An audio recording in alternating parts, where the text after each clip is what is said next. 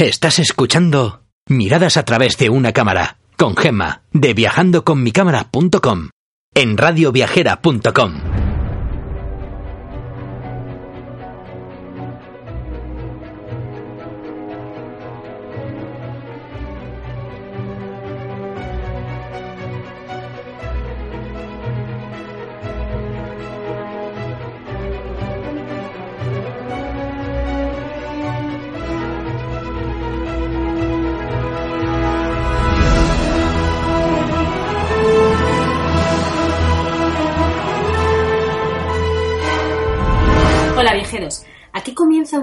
programa de radioviajera.com dedicado acercados a esos lugares del mundo donde podréis conseguir bonitas fotografías. Soy Gema de viajandoconmicámara.com y hoy lo dedicaremos a esa exótica ciudad que está tan cerquita que no puede ser que alguien no se haya acercado. Así que si no lo habéis hecho, este es el momento.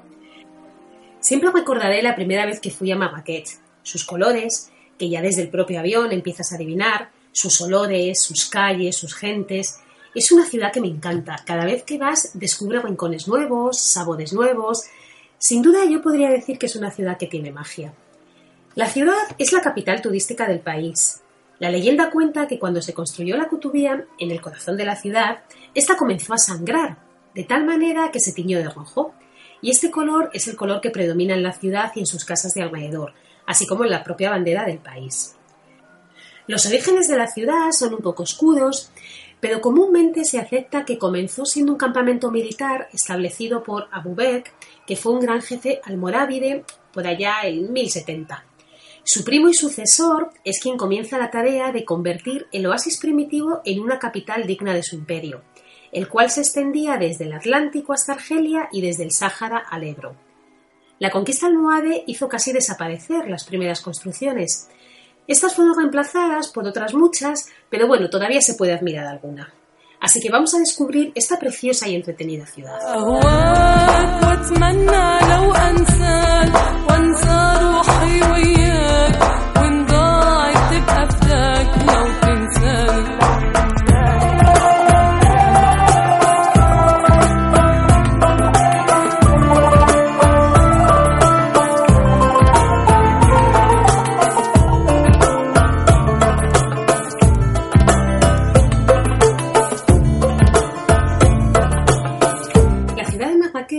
Ciudad totalmente amurallada y dentro de la Medina lo mejor para mi gusto es dejarse llevar.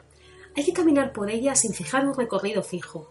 A mí lo que me encanta es adentrarme por esas calles, mezclándome con la gente, descubrir, como os decía, esos olores, sensaciones, comidas, ruidos, rezos.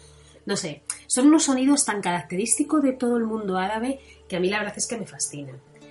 Esta medina amurallada tiene varias puertas eh, que son casi todas de estilo almohade y que han permanecido a lo largo de los años. En otros tiempos eran el acceso a la propia medina. En árabe son nombradas Bat y vamos a ver alguna de ellas. Por ejemplo, la puerta Gnaú es la puerta que se llama del carnero sin cuerno. Es la principal entrada a la casba y fue nombrada así después de haber perdido ambas torres que la componían. Construida de piedra de Gelid en un azul grisáceo, se volvió bastante rojita por la acción de los vientos que aportaba la arena del desierto. También podéis ver la puerta Ergob, que es de un color ocre rojo, y esta puerta es la llamada zumo de uva. Servía para controlar la entrada de las bebidas alcohólicas. La puerta El Kemis, que es la puerta de acceso al zoco, que ya hablaremos más tarde de él, y significa jueves. Y esto es en referencia al día del mercado de la época, la estructura de esta puerta proviene probablemente de influencias andaluzas.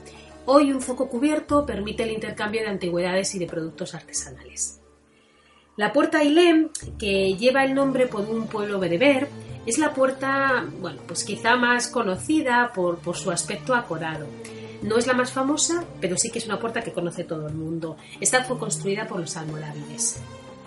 Eh, la puerta al Did es la puerta más frecuentada de la Medina y se sitúa entre el lujoso y célebre hotel de la Mamunía, que luego ya hablaremos también de él, y el Baba Bernay. Podéis también ver la puerta de Ucala, que es una puerta impresionante construida por los almohárabes eh, del siglo XII y está adosada a dos torres cuadradas, da un acceso al norte de la Medina y bueno, hoy se encuentra pues muy cerquita la estación de autobuses. Y por último, la puerta de Bach, que es una puerta que se sitúa entre el río y las tenerías implantadas dentro de la propia Medina, de la cual, bueno, pues os podéis imaginar también el olor que se desprende. Aquí vais a hacer bonitas fotos porque las puertas son bastante típicas y no la vais a encontrar, por supuesto, en ningún otro, en otro lugar, eh, salvo que vayáis a ciudades, por supuesto, árabes. Después de pasear un largo rato por la ciudad y tomar contacto con la misma, os podéis acercar al Palacio Bari, que significa Palacio del Incomparable. Este fue construido a finales del siglo XVI por el sultán Ahmed al-Mansur para conmemorar la derrota de los portugueses en la Batalla de los Tres Reyes o también conocida como la Batalla de los Reyes Magos. Está totalmente a ruinas, se puede ver su gran patio y hacerte una idea de lo que fue en su mayor momento de esplendor. Todo el conjunto constaba de varios pabellones que según las crónicas tenía hasta 360 habitaciones, imaginaos el tamaño. Estos pabellones estaban situados alrededor de un gran patio central que aproximadamente tiene 135 por 110 metros y en este patio había un gran estanque de unos 90 metros y en todo el recorrido había una gran profusión de jardines. Yo estando allí eh, hablé con un profesor de historia del arte, que era de Francia, y bueno, pues conocía muchísimo sobre la arquitectura marroquí y me comentó que aunque efectivamente ahora no nos podíamos hacer a la idea de lo que había sido, a él le gustaba ir para pasear por allí por su aire romántico y melancólico. Y la verdad es que si piensas en esa esplanada al anochecer, con esos naranjos y sus cigüeñas, bueno, pues creo que razón no le faltaba, ¿no?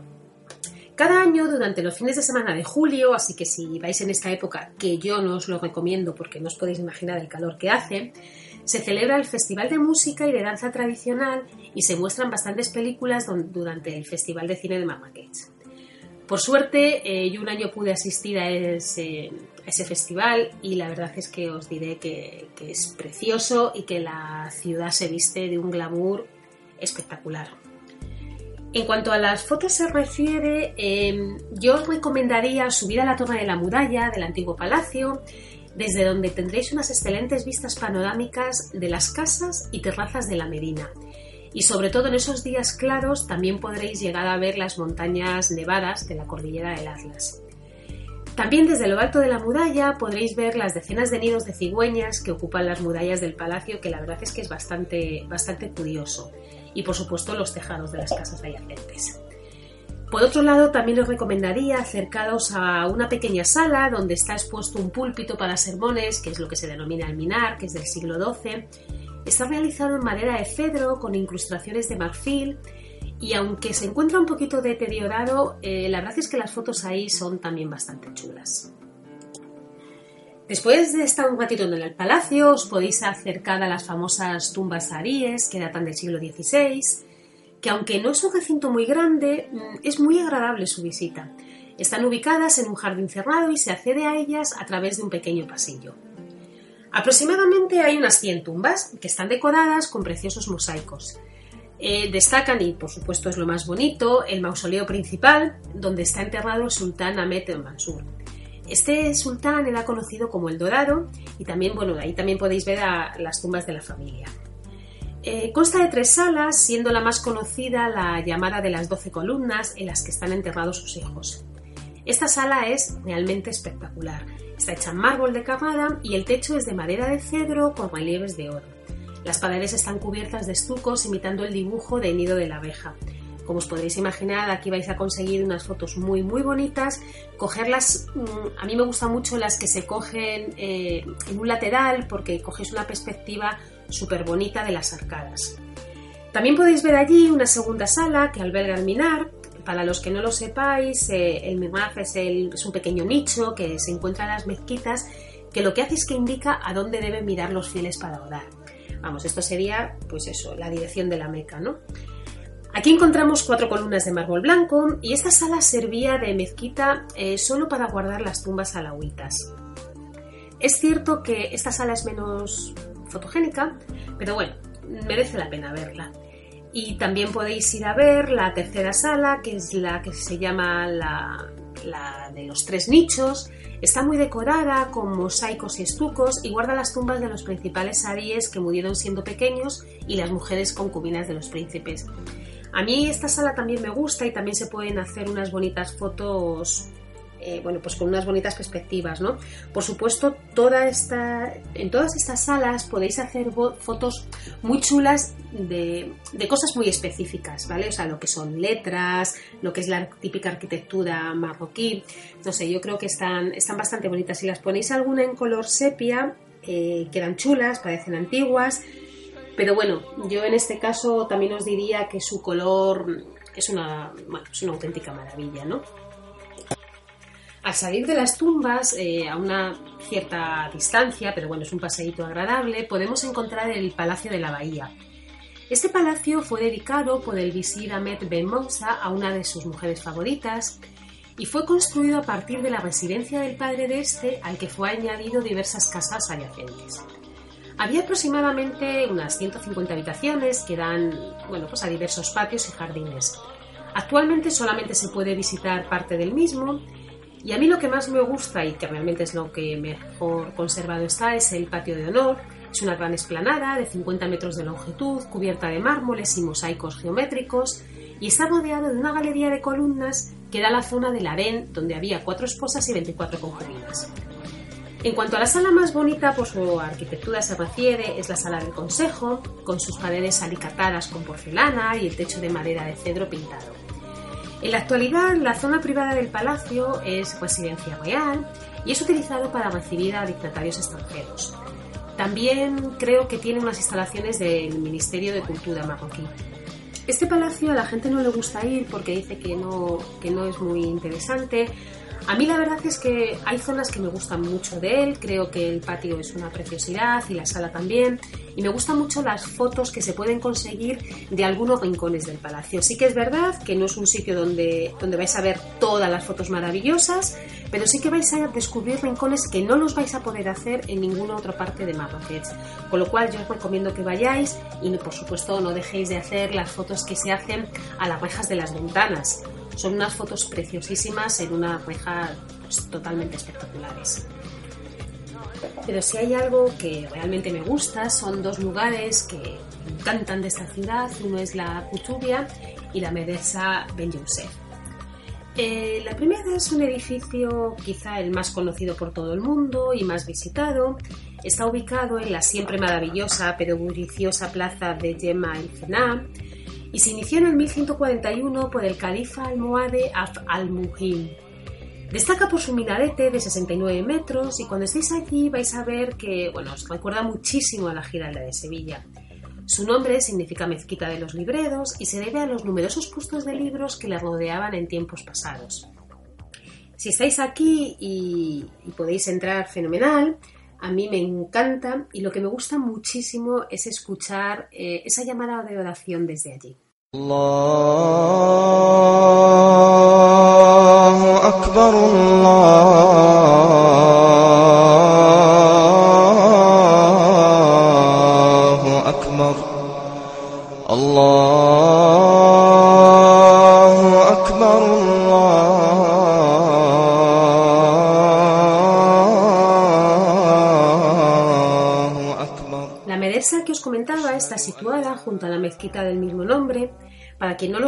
una medresa es una escuela musulmana de estudios superiores que hoy en día es un lugar de difusión cultural. Es una verdadera joya arquitectónica en madera y mármol edificada en la segunda mitad del siglo XVI. El edificio es de planta cuadrangular y en ella se pueden ver tanto las habitaciones o celdas donde se alojaban los estudiantes como el patio que es una verdadera maravilla. Aquí sí que os vais a inflar a hacer fotos porque es que miréis donde miréis todo es preciosísimo. Está repleta de elegantes azulejos de colores que dibujan círculos concéntricos en los niveles inferiores de las paredes. No os perdáis las fotos que podéis hacer eh, cuando estos azulejos se ven reflejados en el, agua del estanque central. Me gustó muchísimo la frase que, que pone antes de entrar, que dice, a ti que traspasas mi puerta se te cumplan las más altas esperanzas. La verdad es que es un sitio mm, que desprende una paz, una serenidad, transmite mucha espiritualidad, con lo cual yo os recomendaría que solamente por eso vayáis a visitarlo cuando no, no sea un momento de mucho turismo y también, por supuesto, por las fotografías. Vais a conseguir mm, unas fotografías maravillosas, unas capturas impresionantes de detalle. Eh, A mí me gustan mucho, ya sabéis, las fotos desde el suelo, mm, porque las arcadas son impresionantes. Y acordaros, mm, intentad ir cuando haya sol, que se pueda ver reflejado en los azulejos, porque vais a encontrar unas capturas de verdad dignas de- de impresión. Además de estas zonas, también se pueden visitar varios museos. A mí realmente el único que me resulta interesante es el llamado Museo de Marrakech, pero no tanto por lo que contiene, sino por el edificio en sí. Está ubicado en el antiguo palacio que data de finales del siglo XIX, donde residió el antiguo ministro de Defensa del sultán Bolay Abdelaziz. El museo fue abierto en 1997 cuando una fundación lo compró para rehabilitarlo. A mí me encanta su patio central. Encontraréis rincones de lo más bonito y, y sobre todo es que además pasa un poco como en el edificio anterior, ¿no? Se respira muchísima paz porque tienen una música que es súper bonita. Entonces, cuando estás allí, te sientas, la escuchas, admiras su arquitectura y la verdad es que el tiempo, vamos, pasa volando. Eh, aquí vais a encontrar menos fotos, salvo las que podéis hacer de la zona de- del gran patio central. Pero bueno, no dejéis de ir porque está muy chulo. Y luego cerca también podéis encontrar un sitio muy bonito, que es el, el Hotel Mamoumian. Es un hotel lujazo total, está rodeado de un precioso jardín, con lo cual vais a poder hacer fotos muy bonitas. Y ya os digo, este hotel es, bueno, pues es sinónimo de lujo y de distinción, pero claro, imaginaos también su precio, con lo cual yo me conformo siempre con ir a tomar un tecito, que está muy bueno, y hacer unas cuantas fotos. Si alguien además se, bueno, pues tiene ganas y puede, eh, tiene un spa realmente espectacular y no hace falta estar alojado, ¿vale? Con lo cual, si os gusta, no dejéis de ir. Bueno, otra de las calles con mucho ambiente que tiene la ciudad eh, es la calle Rouerriat Zoutoum. Allí se puede encontrar de todo, tiendas, lugares donde cambiar dinero, bares, etc. Recordad siempre que en Marrakech hay que regatear y tener mucho cuidado con lo que compráis, porque no siempre es lo que parece. Si queréis comprar cosas, luego hablaremos también del zoco, pero intentar separaros un poquito, como en todas las ciudades, de la zona turística, y no tanto por sus elevados precios, que también se notan, sino porque además la calidad no siempre es la deseada. Eh, aquí se vende muchísimo el aceite de argán, se vende mucho los sueros de, pepino y de uva, y de uva, de higo chumbo para la cara. A las chicas que todos esos poteños nos encantan. Pero tened cuidado porque el aceite de argán, en vez de ser aceite, muchísimas veces es aceite de almendra con colorante. Entonces, hay sitios donde el aceite es espectacular, pero tened cuidado donde lo compráis y no, no os fiéis, no os fiéis mucho. Pero vamos, también sobre todo regatear, porque os van a empezar pidiendo, pues eso, el doble o el triple de lo que, de lo que realmente tenéis que pagar. Otra cosa que a mí me encanta y que yo creo que es una de las zonas más visitadas también por los turistas y creo que mucha gente va a Marrakech por esto, es su gran foco. Podéis acceder desde la plaza, que es el centro de la vida de la ciudad. No os he dicho, pero la plaza, eh, su significado es asamblea o reunión. Y este se debe porque en el pasado, en este lugar, era un arenal donde se exponían los cuerpos y las cabezas cortadas de los ejecutados. Con lo cual, pues bueno, ya luego hablaremos un poquito más de, la plaza. Mm, Vais a ver que bueno, es un bullicio absoluto, está lleno de callejuelas laberínticas, algunas está, alguna zona de los zocos están cubiertas, otras no. Es un zoco enorme. Mm, Yo quizá es uno de los más grandes que he visto, vamos, nada parecido ni a Cairo ni a Turquía. Tienen muchísimos puestos y una cosa que, que podéis encontrar es que estos puestos están organizados por su género. Es decir, cuando llegáis a la zona de la piel vais a ver un montón de puestos de piel. Otros todo de libros, otros todos de joyerías, otros todos de artesanía. Los precios, bueno, pues son muy buenos si vais a los puestos mm, quizá más, más profundos, ¿no? O sea, empezáis a andar por el zoco y quitados un poco de las calles principales. A quien le gusten las joyas, tiene una calidad la plata vieja espectacular. No es barata, pero es que es muy buena.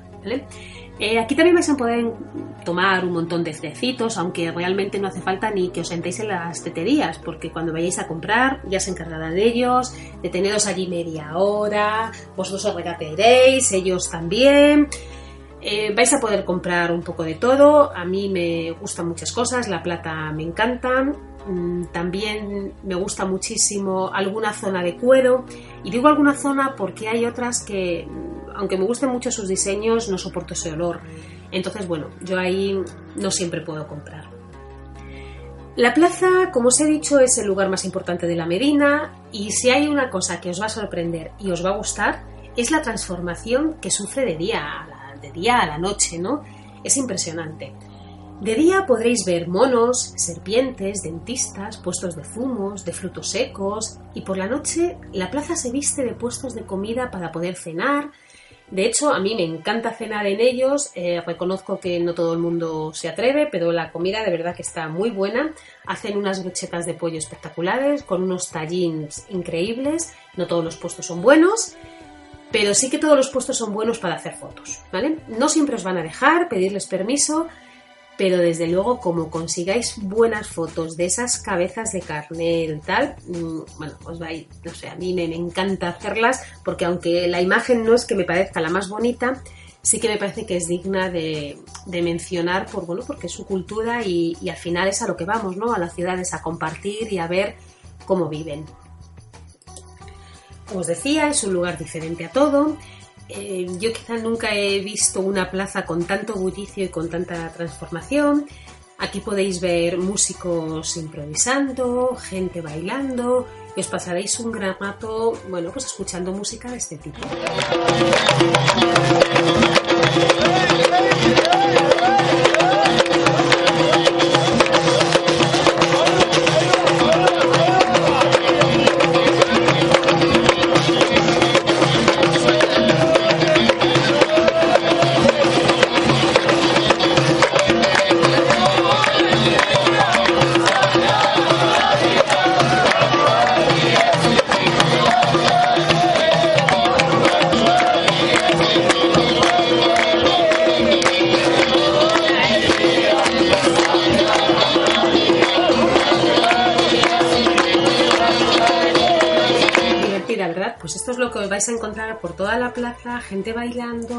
Tocando instrumentos, no sé, es una chulada. Toda la plaza está rodeada de bares que cuentan con unas terrazas divinas donde se pueden capturar fotos impresionantes. A mí me encanta subir al café de París porque tiene muy buena perspectiva. Me gusta mucho subir al atardecer para coger ese sol que cuando cae además mm, ilumina la plaza con un color que si ya de por sí es terracota es muchísimo más. Entonces es todo como naranjita. A mí me, fascina ese, lugar y esas fotos. Además os podéis tomar un té impresionante con un dulce de esos que, que quitan el sentido, ¿no? En la plaza mm, es el sitio donde vais a encontrar las mejores fotos de la calle. Con lo cual no dejéis de ir, eh, sobre todo tenéis que verla, recordadlo, tanto por la mañana como por la noche. Y yo os la recomiendo, por supuesto, al atardecer, pero siempre desde las alturas. Luego podéis dedicar también algunos ratitos a ver las zonas más ajardinadas, por la llamarlas de alguna manera, de, la ciudad. Los jardines más famosos de la ciudad se llaman los de Menara, es un lugar donde gran cantidad de marroquíes pasan su tiempo libre. Fueron creados en 1870 y cuentan con un bonito estanque almohade y un edificio que lo preside bueno, pues con una gran cantidad de olivos. Es un lugar muy agradable para pasear y bueno, pues alguna foto chula también vais a conseguir. Otro sitio que gusta muchísimo es el conocido como el Palmeral. Para eso sí que tenéis que coger un taxi porque está un poquito lejos, aunque a la gente mm, le encanta ir en calesa. Bueno, esto ya es cuestión de gustos. Y bueno, pues es una zona mm, que para mí la verdad no tiene excesivo interés. Yo he visto una vez visto todas. Es una gran extensión llena de palmeras, hay como aproximadamente 100.000 y está rodeada de grandes hoteles de lujo. Ya os digo que para mí no es que tenga demasiado interés, pero la primera vez hay que ir a verlo por ver sobre todo sus palmeras, claro. Las excursiones allí eh, podéis hacerlas también en camello.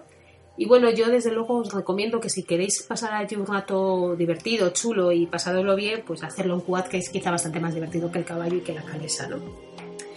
Hay otros jardines que, que, están muy bien, también son bastante conocidos, pero menos que los otros. Estos nos gustan más casi a los turistas que a los propios lugareños. son los jardines Mayodel, que son unos preciosos jardines puesto que, puestos con un gusto realmente exquisito. Fueron creados en 1924 por el pintor que lleva su nombre, que se asentó en Marrakech en 1919.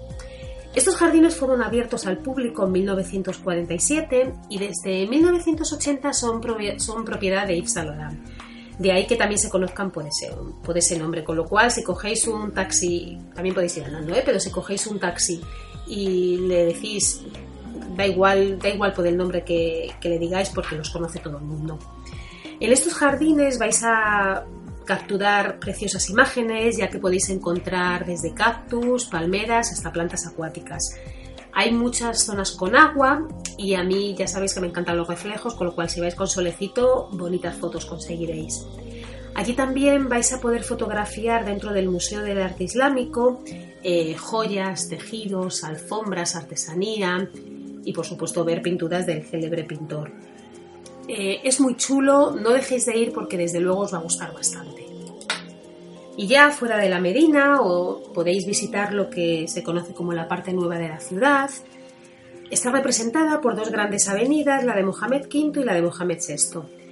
Yo sí que aquí poco os puedo contar porque ya sabéis que a mí las zonas nuevas de las ciudades no me gustan mucho, son barrios de nueva construcción, con tiendas de grandes firmas o cadenas tipo Zara, McDonald's, Burger King, así que para mí no despierta gran interés.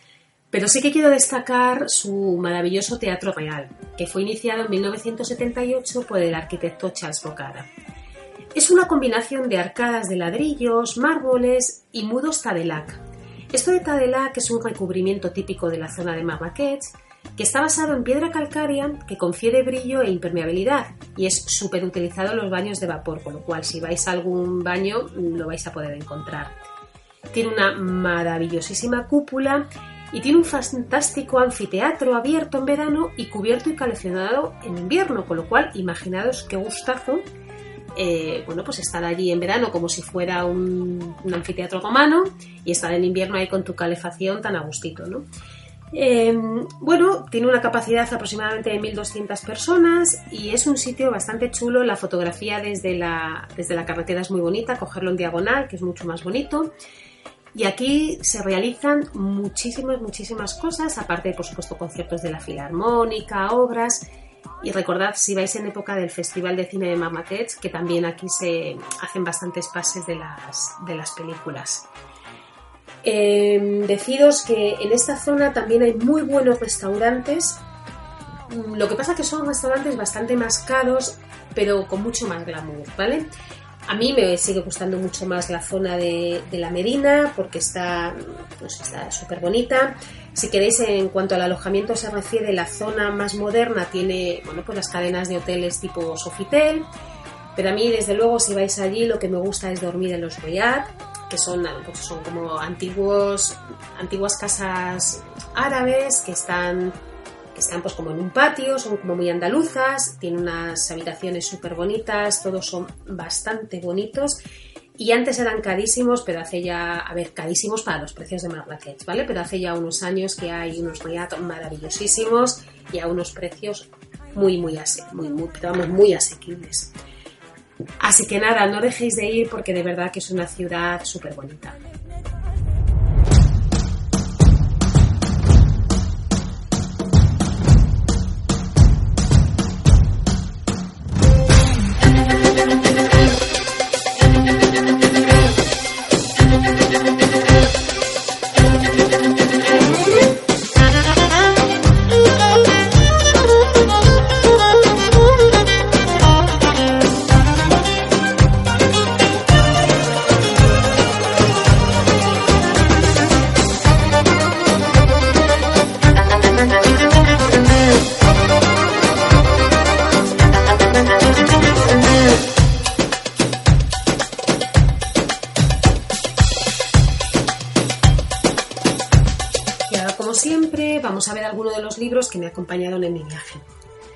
Podéis leer el libro, por ejemplo, de Ali Bey, el de Viajes por Marruecos, que es un explorador, aventurero y agente de la corona española, según la leyenda Domingo Badía de Blitz, más conocido como Ali Bey, que recorrió todo el norte de África haciéndose pasar por un príncipe musulmán y fue el primer europeo en visitar y describir la Meca.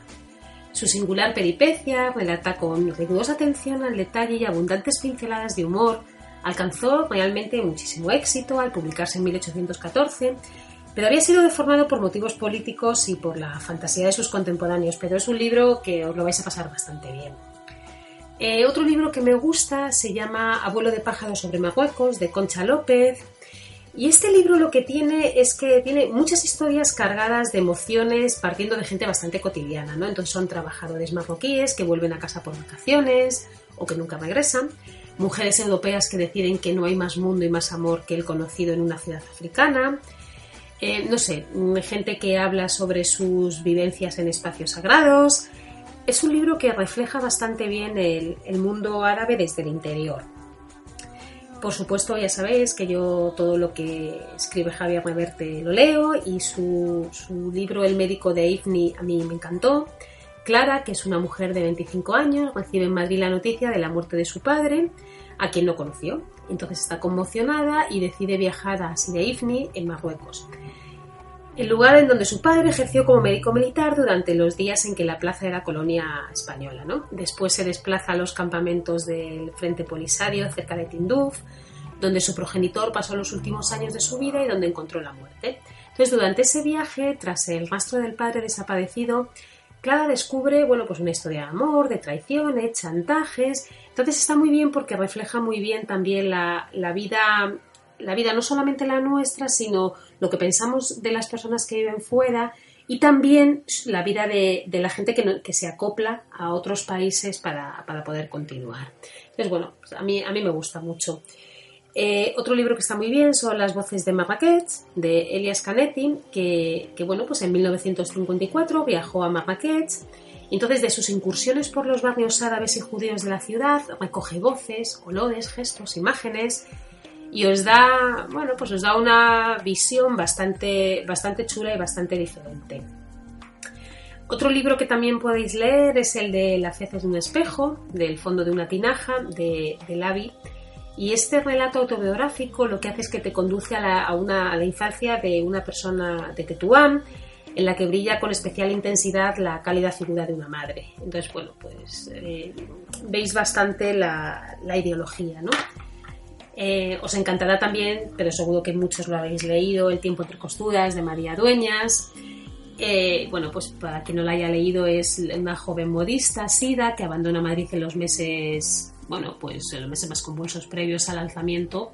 Y entonces es arrastrada por el amor de, de una persona a quien apenas conoce, ¿no? Se instalan en Tánger, y bueno, pues es una aventura apasionante al final en la que los talleres de alta costura, el glamour, los grandes hoteles, las conspiraciones políticas y tal, se funden pero en ciudades árabes que lo que hace es daros una imagen también de la, ideología. Libros sobre Marruecos hay muchos. Eh, acordados, yo siempre compro la, la guía de Lonely Planet, me encantan. Pero bueno, ya podéis encontrar mucha información a través de blog y a través de, las mismas páginas de internet de, las oficinas de turismo. Así que nada, bueno viajeros, espero que os haya gustado nuestro pequeñito paseo por esta súper chula ciudad. Os animo a escucharnos en radioviajera.com y a bajar los podcasts a través de las diferentes plataformas y si queréis ver alguna de las fotitos que hemos comentado, ya sabéis, podéis entrar en mi página viajandoconmicamera.com donde estaré encantada de compartir con vosotros cualquier información que necesitéis.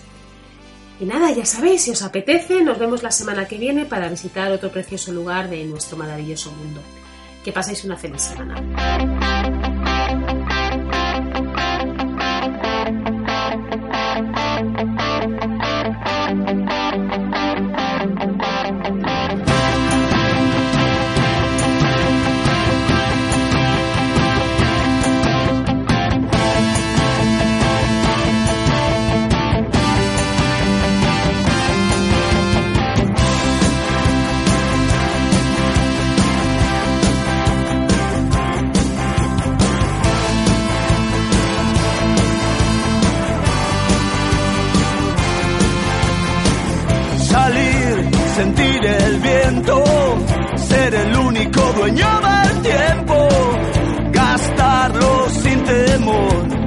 Sabiendo que muerto seguro estaría peor. Vaciarse los bolsillos por estar esta noche contigo, bailando rock and roll, lejos de los necios, lejos de los ojos de Dios.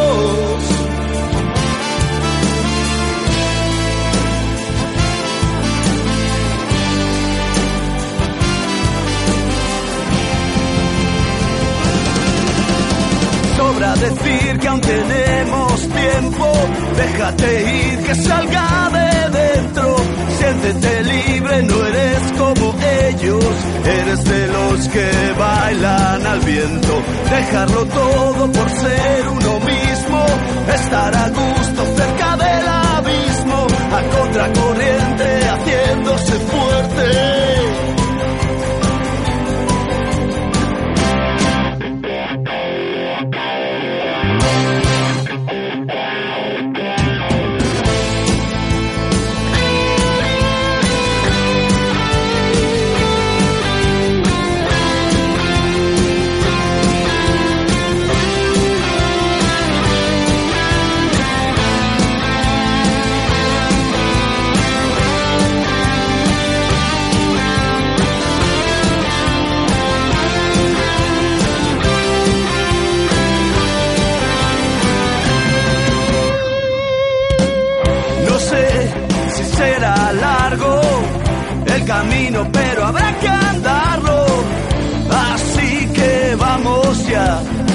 sonó el disparo, ya no hay nadie a quien esperar. No sé si somos pocos, tal vez estemos locos, pero ahí fuera brilla el sol.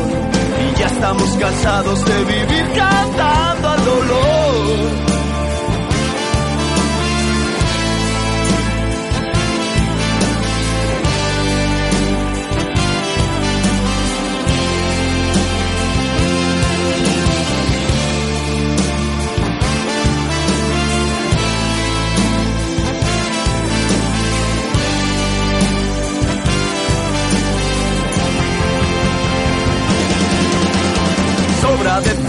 Aún tenemos tiempo. Déjate ir, que salga de dentro. Siéntete libre, no eres como ellos. Eres de los que bailan al viento. Dejarlo todo por ser uno mismo. Estar a gusto cerca del abismo. A contracorriente, haciéndose fuerte.